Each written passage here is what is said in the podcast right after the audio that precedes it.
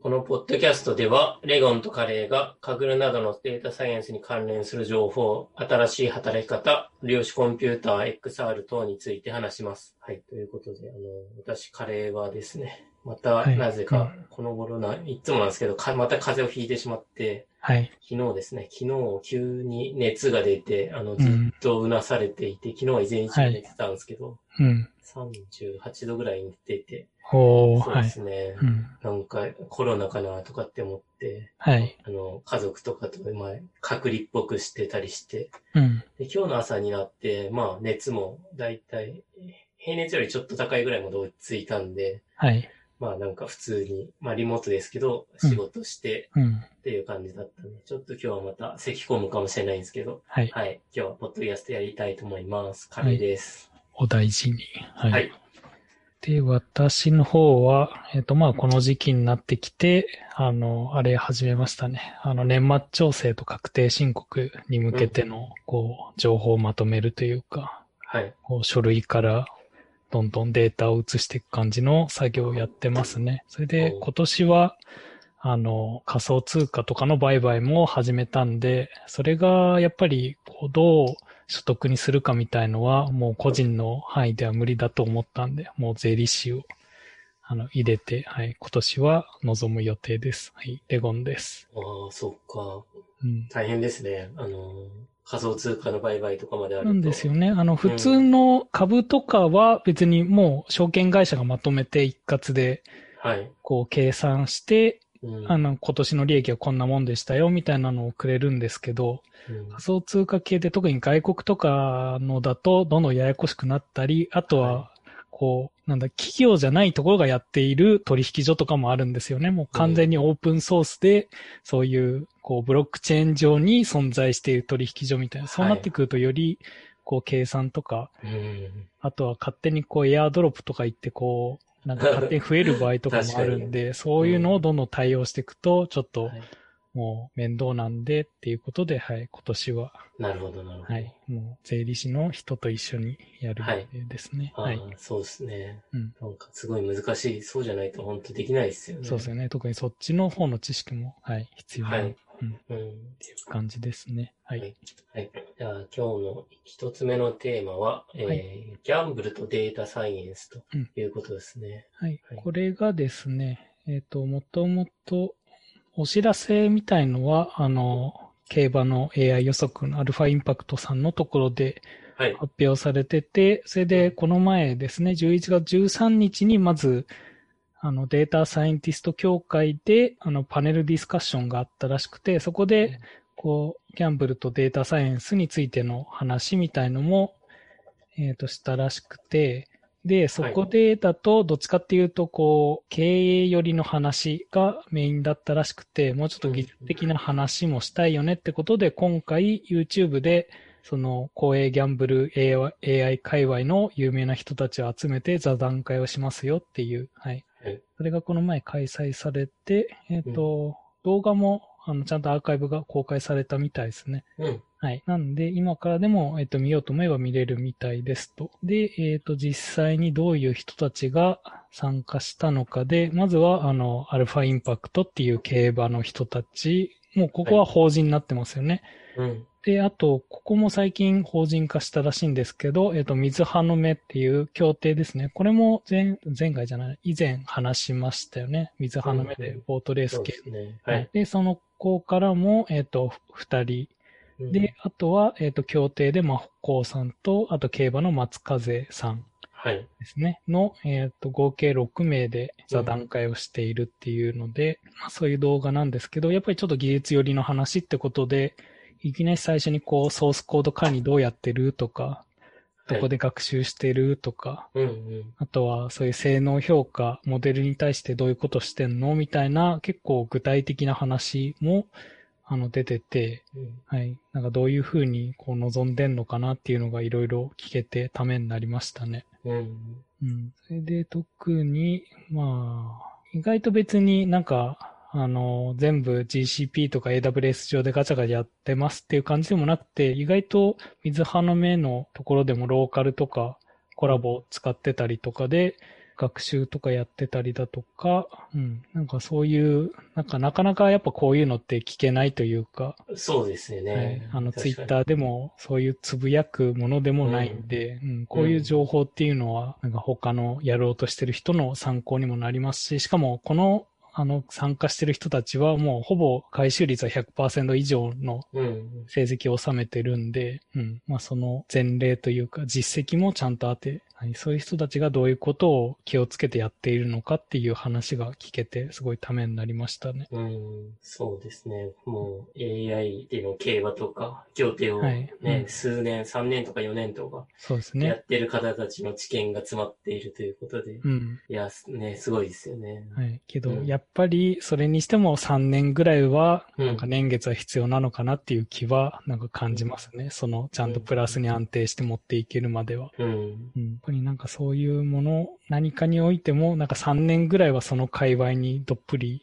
こう、浸からないと、はい。はい、ちゃんと結果というか、うそうなん。やっぱ、そうなんでね、ファーストペンギンというか、はい今からやるとなると、あれですよね、うんはいあの、競馬とかやりたいと思っても、まあ3年経った時点で、うんあの、彼らはもう6年とかになってそいうるんですね。はい。はい。まあできる、本当にやりたいならできたら早めに、はい、や、やるのがいいのかなとか。はい。けど、思その段階だと本当に AI でそんな回収率が100%超えることができるのかみたいなのを、こう、そうですね疑いながらやっていかないといけ確かに確かに。ないんで、はい。そうですよね。3年前とか、そういう時点から取り組んだっていうのは確かにはい。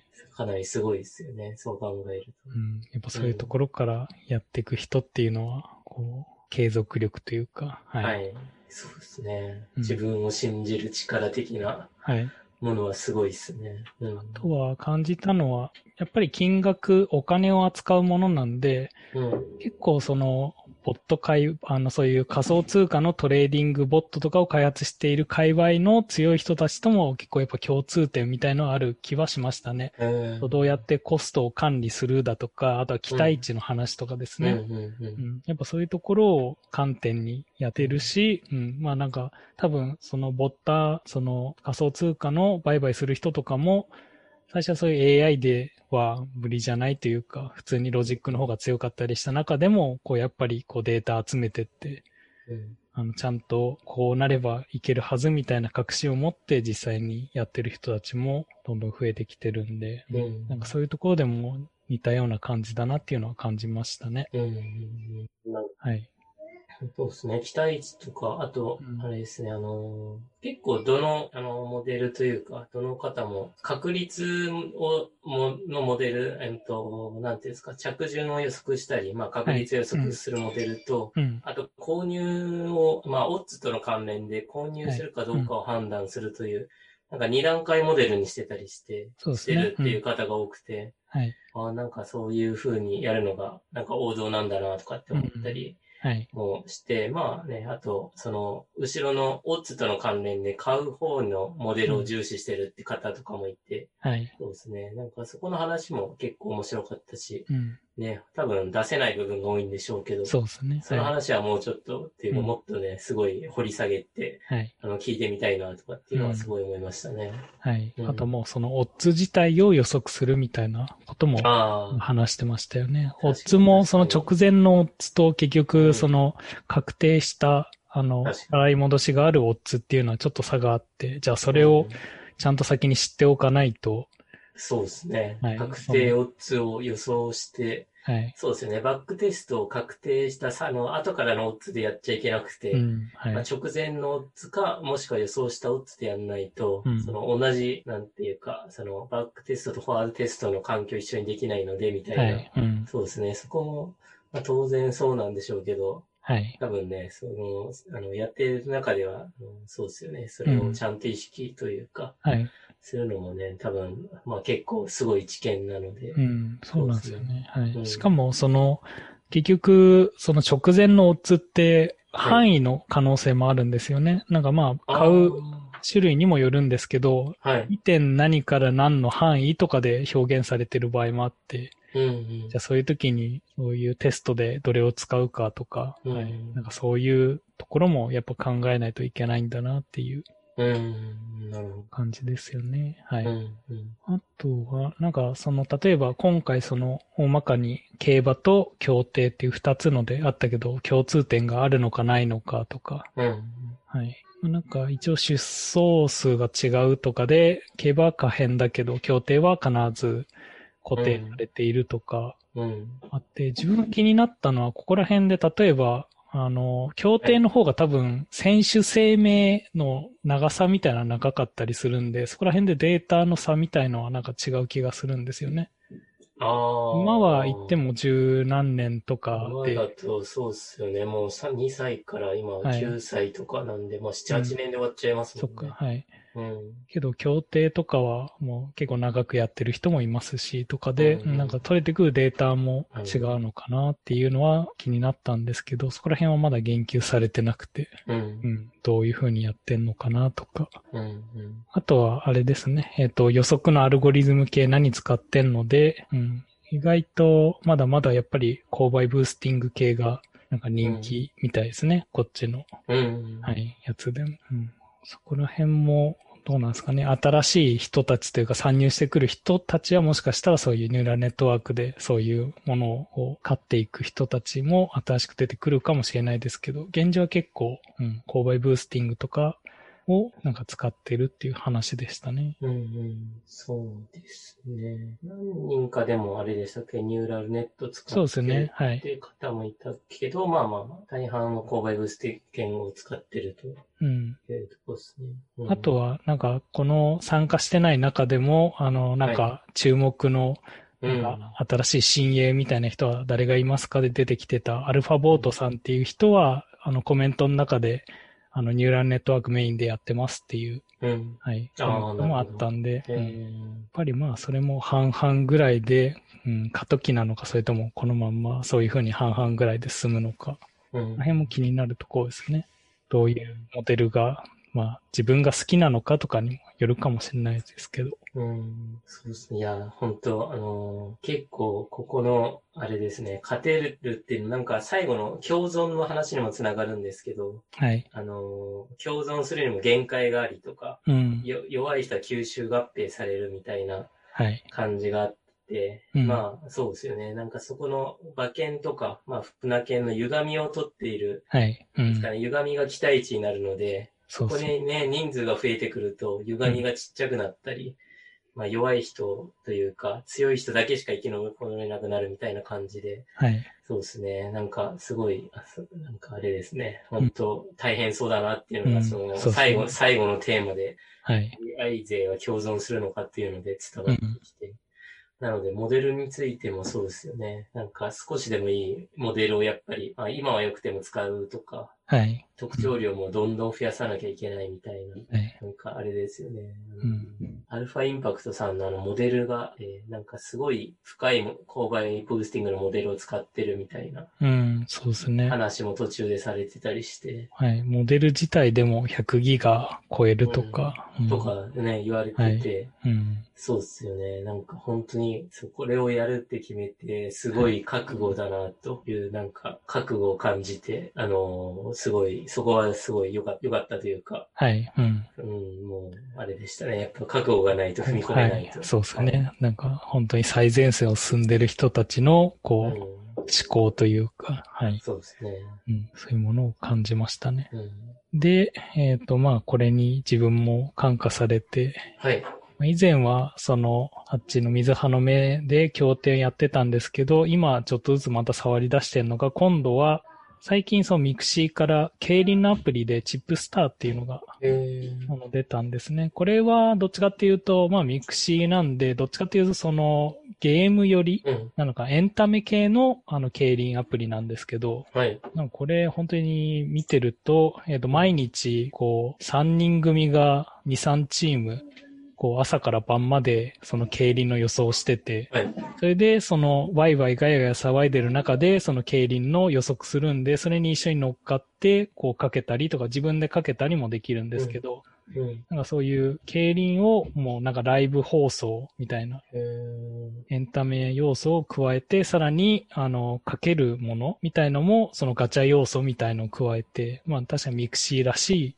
なんか新しいアプリを出してきましたね。うん。で、あとなんで自分がその競輪の方に行ったかも、あの、まあ、やっぱすでにその競馬とあの協定っていうところにはそういう強い人たちがいて、まだ、だからその、なんだろう、戦える場所って言ったら残りはもう競輪競輪に。かオートレースとかなのかなっていうので、はしかも今、競輪ってその、あの、ちゃんとデータを取れる場所っていうのがないんですよね。あの CSV とかで。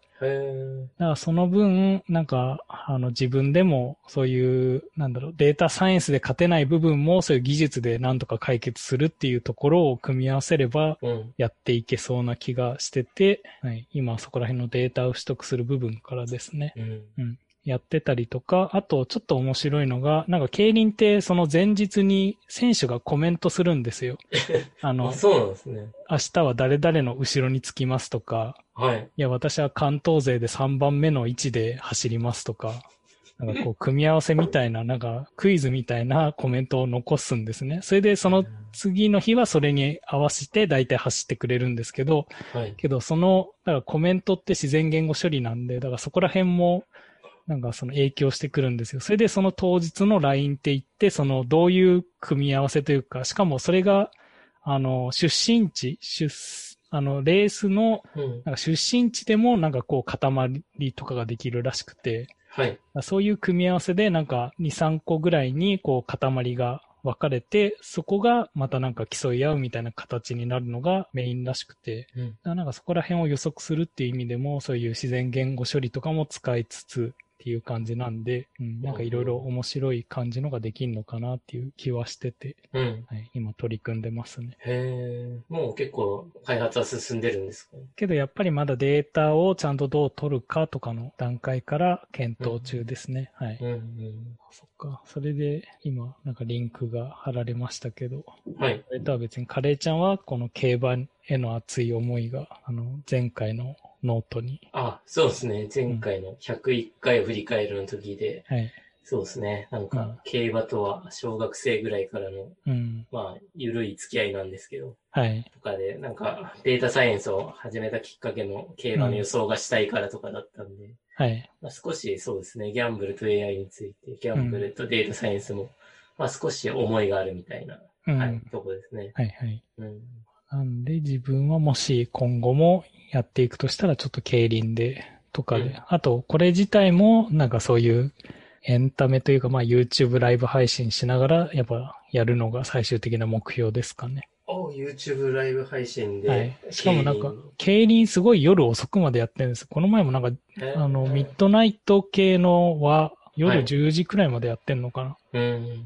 なんで、まあなんかそういう夜あたりにこうモデルを改善しながら、うん。うん、なんか配信とかしてても面白いのかなっていう。うん。そうですね。配信も面白いですしね。だからもうミクシーがこういう風に、まあ、やって採算が取れているのであれば、なんか、そういう YouTube とかでやってももしかしたらできそうですしね。うん、いいっすね。なんかそこら辺を。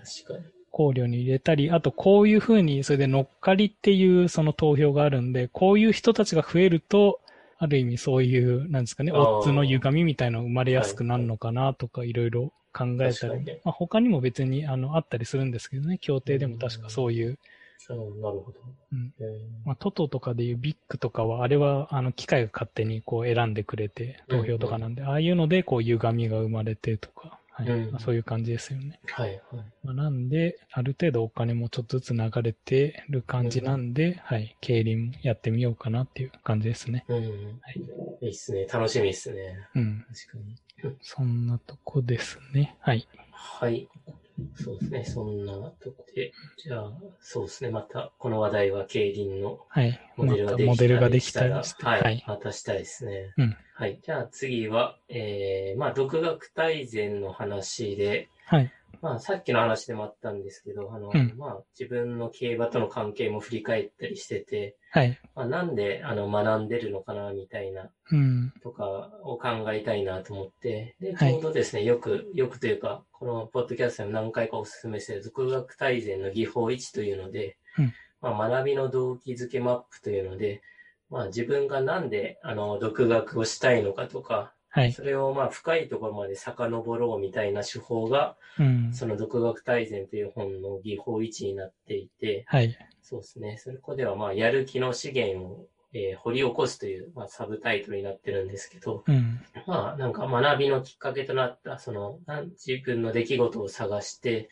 で、その、えー出来事の影響範囲、まあどういう影響を与えているかっていうのを考えて、で、それがポジティブなのかネガティブなのか、影響の評価を行って、まあ評価に理由付けをするみたいな、なんか4段階をしましょうみたいな感じで、うん。これによって、まあ、学びに立ち戻って、そこから現在につながる影響を繰り返し、語り直すことで、学びの意欲と一緒にメンテナンスする技法であるはい。というふうに紹介されてるんですけど、うん。まあ、結構エンジニアの方とか、まあ、特になんかあれですよね、あのー結構学んでる方は多いと思うんですけど、うん。あれですね、うん、なんでこんな学んでるのかみたいなところに、あれですね、考えたいなと思ったりして、うん。うん、結構あれですね。はいはい。本の中でも、こう、ストーリーが入ってて、こう、はい。お前は何回も、こう、なんか諦めてはまた学び直し、うん諦めてはまた学び直しとしているはずだと。じゃあその、毎回その学び直そうと思うきっかけは何なんだうんみたいな、そこがわかると、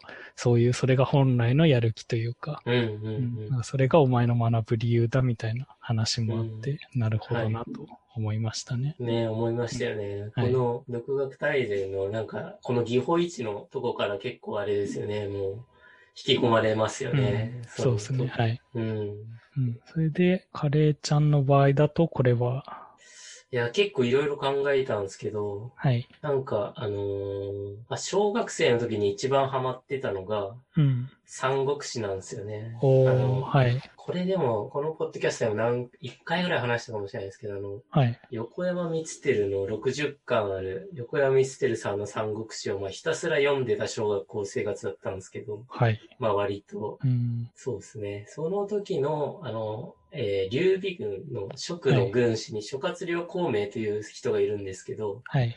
まあ、その軍師の方が、まあ、とってもかっこよくて、うん。まあ、なんて言うんですかね。あのーまあ、やっぱり戦争でどう生きていくかで、その人の、あのーまあ、采配というか、うん。まあ、あの、アドバイスによって職軍が、まあ、生きるか死ぬかが変わるみたいなので、はい。まあ、本当にかっこいいなとかって思って、うん。うん、なんか、小学生の時とかなんかそこを目指してたりして、はい。かなりあれですね、あのー影響を受けたの、なんかその出来事は結構大きいかなと、うん。はい、思いましたね。うん。なんで学びのきっかけかわかんないですけど、はい。まあその三国志の、えー、横山光輝さんの三国志に出会って、うん。そうですね、諸葛孔明さんに出会ったことはかなり大きいかなとうんい。うふうに思って、まあ、なんか結構あれなんですね、幅広く天文学からあの人の心を読んだりとか、はい。あ天文学とまあまた別の人の心が分かったりとか、いろんなことを知っていないと戦争は勝てないんで、うん。みたいな感じで、まあいろんなことを学ぶことに興味を持ったみたいな、うん。はい、とこありましたね。なるほど。はい。はい。うん。そうですね。あとは、かわかんないですけど、はい。な、なぜかわかんないですけど、結構経済的な自立とかに憧れはずっとあって、はい。うん、なんかこれはなぜかよくわかんないんですよね。うん。で、なんか、あの、公務員とかは経済的自立してたんですけど、はい。まあ、これは本当の経済的自立じゃないな、みたいなのは結構ずっと長く思ってて、なるほど。はい。うん、やっぱりなんかどこでも働けるとか、うん。そういうなんか、うん、そういうのがないといつでも転職できるみたいなのがないと、うん。経済的自立にはなれないみたいなのがあって、うん。まあ、そこの考えも結構学びには結構大きいかなと思っていて、はい。うん、やっぱりなんかどこでも働けるぐらいの、うん。まあ実力をつけるみたいな、うん。そうですね。そこの思いも結構強いかなとかっていうのは思いますね。はい。うん。エゴンさんはなんかどうですか、自分もうん小さい頃の思い出すと、はい。なんだかんだでやっぱりお金っていうところがなんか関わってくる気がしてますね。うん。なんかなんだかんだでも結局やり始めようとした最初の動機ってお金が絡んでる気もして、うん。結局こういう、まあ、ポッドキャストの前のそういう YouTube とかもやってたのも、結局そういうお金になりそうだとか、うんまあ、そこからこう視聴数が伸びてるからこういうなんかデータサイエンス系がいいんじゃないかみたいなところでも入ってきましたし、うん。なんかそういうディープラーニングを学ぼうとしたのも最初はそういう取引売買のモデルを作ろうとするためのところで学んでたりとか、うん。やっぱりなんだかんだでそういうお金に関わるところが大きいですね。へうんーで、子供の時にハマってたのとかだと、あの、プレイステーションで億万長者ゲームだったかな。なんかそういへうー、まあなんかプレステのゲームがありまして、億万長者ゲーム。はい。DX 億万長者ゲームか。はい。へなんかこれはただ単に、あの、モノポリーみたいなやつですね。ーはい。を、なんで土地買って、それでこう、どんどん大きくしてって、他の人がそこ通ると、あの、お金取れて、それはいでどんどん自分のお金を増やしていくみたいなやつで、そこで、えっ、と、あれもあったんですね。株の概念みたいのもあって、はい。こう株を買えば、こうお金が増えて、お金が増えればビルが大きくなって、さらにこう株が、株価が上がってみたいな、なんかそういうのを、なんか小学校の頃からなんかずっとやってたら、じゃあ株買えば儲かるじゃんみたいな感じから、中学校ぐらいで、あの、金持ち父さんとかのあそこら辺を読み始め、うんう。ん。だからなんだかんだでそういうお金っていうところが、なんか、影響してる感じはしますね。思い出してみると。うん。うん。なるほど。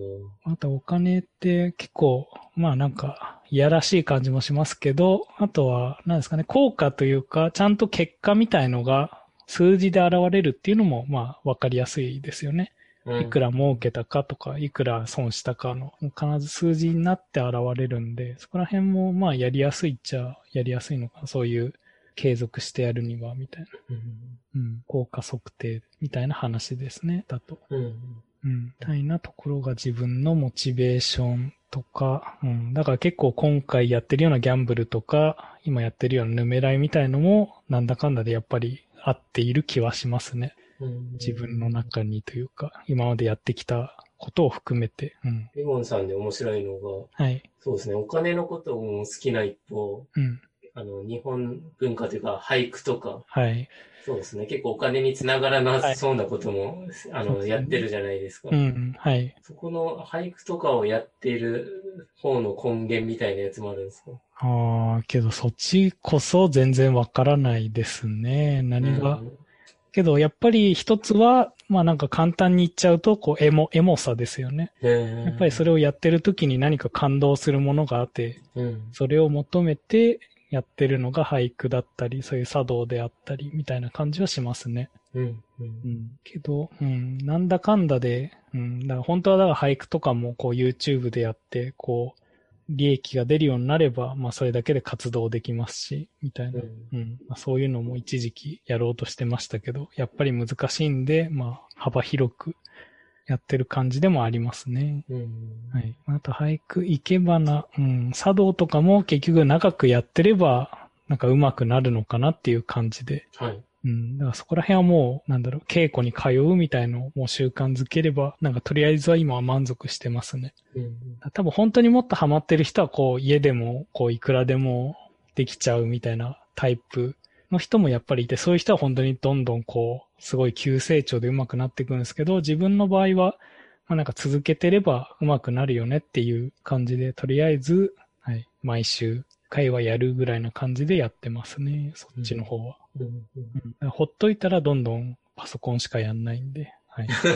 そういう、なんか他のものにも目向けるというか、はい。体を休めるみたいな意味でもそっちの方をやってる感じも少ししますね。なるほど。はい。そうですね。これであと、なんか自分の出来事とかで、あの、影響範囲をマッピングするとか、はい。うん。影響の評価をなんか行うとか、はい。あったりして、うん。なんかむ、若干難しいなっていうか。そうですよね。そこら辺も読みながらというよりメモ取りながらなんかやんないとっていううん。部分でもありますよね。そうっすよね。うん。ここをもうちょっとあの考えたりしてそうですよね。これが明確になると、私はもうちょっといいのかなとか思いつつ、はい。思って、あの、よ今日も読んでたんですけど、うん。うん。そうですよね。まあそこががっちり固まれば、あとはそれに乗っていくだけというか。うんうんうん。そうですよね。うん。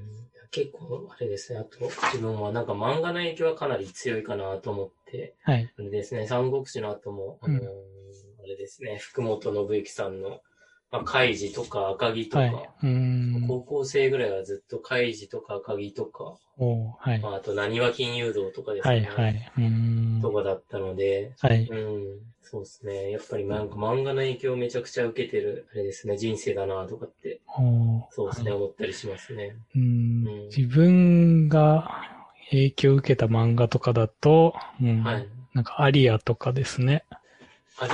アリアっていう、えっ、と、なんか未来の話で火星の話なんですけど、へー。ネオベネチアっていうあのイタリアのゴンドラをやる、まあ、話なんですけど、ここら辺がこの人のそういう式表現みたいのが上手くて、こっから俳句とかが来たかもしれないですね。えあ、思いましたそうなんですね。へなんかこう、間ごとになんか季節が、あどうだったかな ?1、2個ずつこう、なんか変わってって、なんか、なんかこの間は夏と秋みたいな。え。へえ。そういう感じでこう季節がゆっくり動いてって1年が経ってみたいな。はい。すごい、ここら辺からそういう俳句のこの影響を受けた感じもしますね。それが高校生ぐらいの時で。うん。うん。ああ、そうなんだ。でちょうど来年だっけな。またこれが映画、映画館でやるらしいんで。あ、そうなんですね。はい。見に行きたいと思ってますね。へえ。そうですね。いや、ぜひ読みたいですね、アリアを。うん。まあ、うん人を選びそうな気もしますけど。あ、なってないんですか？いや、うんとね、Kindle にはなってなさそうああ、で。確かに。うん。Kindle 以外のなんか、なんかにはなってそうなので、多分、はいちょっと調べてみますね。まあ、ちょっと作品的にも少し古いですからね。うん、うん、うんそうですね。やっぱ漫画とかの影響は大きいですよね。そうですね。うんう。ん。うん。こんなとこですかね。うん。さっきの、あの、テーマでしょ、なんでしょうけど、あの、YouTube で質問が来てて、おはい。あの、市場、市場規模的にはどうなんでしょうかという。ああ、そうですね。その話も多分しとかないといけなくて、えっ、と、それももう、あの、統計データみたいのは出てるんですよね。あの、うん各それぞれの公営ギャンブルの。それをもうなんか調べれば多分一つの、あの、記事しか出てこないと思うんで、多分それ見てもらえればわかると思うんですけど、えっ、と、かなり、えっ、と、競輪は低い方ですね。もうやっぱり競馬の、あの、中央競馬がもう本当にずば抜けて高くて、その次に競艇で。その下に、あの、やっぱり競輪とかオートレースがあるんで、はい。けどまあ、やっぱり競馬とかは確かに市場規模も大きいですけど、それでデータも豊富で、あの、すごいそういう AI やらせたら強い人もどんどん群がってきそうで、やっぱりこう強い人たちがいるイメージで、協定もまあ強い人いますし、さらにやっぱり6艇っていうこう少ない中で予想していくんで、だから今後結構そういう AI の人が増えていったら厳しいよなっていう感じもして、うん、それでこう競輪ぐらいのまあ規模で、あの市場的にはそんな大きくないですけど、まあなんかやれる分にはなんかいけんのかな。それで一応競輪とかも一応年々こう増加傾向にあるみたいですね。2010何年ぐらいからかは。あ、競輪も増加、増、増加傾向一応、なんか全体的にギャンブル、なんか最近若者のギャンブル離れみたいなのは、なんかうん実際統計見てみると進んでないっていうのがあるみたいですね。まあ、あと今年とかはなんかインターネットで、まあ、購入する人も増えたらしくて、とかそうですね。なんか地方競馬とかの夜開催とかも若干盛り上がってるとかはい。いうニュースが出てたりして。う。うんん。まあ、なんで別に、はい、競輪でもなんとか。けど、だから競輪でまだその、あとはあれですね、投票する API とかもないんで、そこら辺もどうするかとか課題は、いあろいろありますね。API がないのは、はい。なんか若干辛いですね。うん。確か協定だと水葉の目経由とかでも、あの、API 叩いて変えるとかあるんで、自動的にできるんですけど、うん。協定が JRA の、まあ、この記事だと4割程度とかって書いてあって、うん。協定ってなんか結構でかいんですね。そうなんですよね。あんまりそういうイメージもなかったんですけどね。うんまあ、だから普段やんないとなんか競輪も協定も同じくらいじゃんってうん思ってますけど、全然協定の方が協定は、うん、そうですよ売ね。り上げは大きいんですよね。売り上げ大きいですよね。大きい。いや、知らなかったですね。はい。それで、うんなんかそういう、なんだろう、例えばミクシが今回、あの、その、競輪のにうん。やりましたけど、なんかそういう系でもやっぱ競輪の方がなんか賑わってる感はなんか周りから見るとあるんですけど、なんかギャンブル好きの人にとっては結構やっぱ協定の方が、あの、まあ、結局協定が人気な理由なのかわかんないですけど、こう、基本的にはもう1コース2コースが、あの、強いというか、もうそこが勝つか勝たないかぐらいで半、半ぐらいなはい。もので、それで6手しかないんで当てやすいっていうのもあって、やっぱハマる人は協定もハマるとか。う。うんん。けど、競馬やってる人でも、こう、一部、なんか、年末のでっかいレースとかだけは競輪買おうかなみたいな人もいるとか、なんかそういう、なんかよくわからない、なんかユーザーの分布があるみたいですね。うん。うん。まあ、それで市場自体はまあ大きくなってますし、うん。あとなんか面白いなって思ったのは、その話聞いてて、あの、すごいキャッシュバックとかもそういう協定とかはあって、それのうんなんか処理に困るというか、クオカードがいっぱい届くらしいですね。なんか何億もかけてたりすると。協定の、あの、キャッシュバックって話は初めて知ったんですけど、はい。うん、面白いですね。うん結構なんか、協定はそのキャッシュバックキャンペーンみたいのを一年中通してやってるイメージはありますね。うん、それでかけるところも一緒なんですよ。うん。あの、かけ、かけるというか、その投票する場所がもうほとんど一つに固まってるんですけど、今日、えっと、競輪の方は結構何種類かあって、はい。結構そのソフトバンク参加とか、楽天参加とか、いろんなところがこう投票できるところを持ってて、公式にも競輪 JP っていうのがあって、そこででもそのキャッシュバックのこう仕方が違ったり、ポイントで還元したりとか、はい。うん、なんか、そういうのもいろいろ含めて検討しないといけなかったりもしますね。なんかそういう、うんあの、キャッシュバックもその利益に含めようと考えているのであれば。うん。けど、競馬は、えっ、と、地方競馬はあんのかな、キャッシュバックが。けど、普通の中央競馬は確かないはずでとか。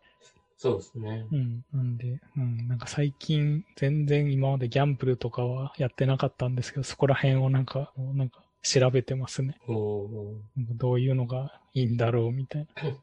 漫画で言うと、はい。あの、協定はモンキーターン、ああですね。かなりはい読んでたんですけど、おーはい。競輪は漫画とかってあるんですか？競輪漫ね画的な。まあ、だからあっちの自転車で言えば、あの、弱虫ペダルとかありますけど、うんうん。そうですね。別にあれは競輪ではないですもんね。あっちのレースというか。そうですね。競輪漫画、あんまり知らないなと思って。はい。まあ、そっか、ありそうありそうですね。うん。うん。しかもよくわかんないのが、あの、競輪 JP、あれどこだったかな？競輪のどっかのキャラクターが巻き場を使ってて、あ、そうなんですか。競馬じゃないんだっていう思いはなんかありました。うんうん。競馬漫画はもう、めちゃくちゃありますよね。そうですねうん。なんでもありそうな。うん。なるほど。はい。なんで、もし、はい、この番組を漫画家さんが聞いてたら、競輪の漫画を、うん。はい、書いてもらえると、より競輪の市場が大きくなって、そうですね。うん、いいかもですね。うん。確かに、競輪、そうですね。競輪は、うん本当よく、よくというか、全然わかんないので、うん。うん、めなんか興味ありますね。うん。ですね。はい。それで意外とあんま近くにも競輪場がなくて、あっちの広島の方とか行かないと自分は。ああ。東京はもうなんかどのギャンブルでもとりあえずその場所、場所があるというか、うんうん。けどなんか実際なんかやっぱ行ってみたかったりもしますからね。そうですね。うん。結構、あの、つ強い方、強いというか、その予測してる方たちもね、なんかうんレース場とかに行って、はいな。んか特徴量に気づきを得るとかっていうのもある、あるって聞くんで、はい。う。うんん、そうですね。実際のレース場に行くとか、うん。いうのもね、するようになるかもしれないですね。ですね。うん。はい。はい。そんなとこですかね。うそんなとん。こっすかね。結構、このテーマとかは、あれですね、いろんな人に聞いてみたいような感じですね。そうですね。うん。はい。あはい。うん。うん。やっぱ全然ひ、それ人、人それぞれ違うものが、うん、あるはずというか、はい。うんはい。はい。で、えー、今週のカグルは、今回は特に、あの話題もなく、というそうですね。なんかあんま最近そのカグルの話題というか、あのうん別にコンペは走っているというか、はい。はいやっては言いますけど、うん。うん。あんまりこう新しいコンペ周りはそこまでって感じですね。ですね。うんはい。で、えー最後告知なんですけど、はい。えー11月30日の収録で、えー白金工業 FM の吉田さんにあの出演して、あのゲストとして出演してもらうことになりました。はい。はい。ということで、そうですね。あの、吉田さんは、あの、白金工業 FM で、まあ、司会的な立場なんですかね。立場で、はい。いやすごい、なんか質問力がめちゃくちゃすごくて、はい。あの、ぜひお話を聞いてみたいなと思っていて。で、ちょうどあの、レゴンカレー FM のあの、はい、うん。えー、ツイッターになんかコメントを、あの、100回おめでとうございますってはい。いう流れで、あの、出演してもらうことになれて、うん。はい、とっても嬉しいですね。はい。そうですね。はいい。ろいろ聞きたいことも。はい。はいそうですね。聞きたいことも、はい。聞きたいと思いますし、あの、はいリスナーの方も、あの、吉田さんに質問したいことがある方は、あの、マシュマロで、ですねはい、募集しますのであの、前のユープラプラさんみたいな、そうですね。はい感じで。あと、まあ、ディスコードで送ってもらっても大丈夫だと思うので、はい。はい。ぜひ質問を送ってもらえればと、はい、思います。はい。はい。じゃあ、今日はおしまいですかね。うん。はい。じゃあ、今日はこれで終わります。はい。ありがとうございました。ありがとうございました。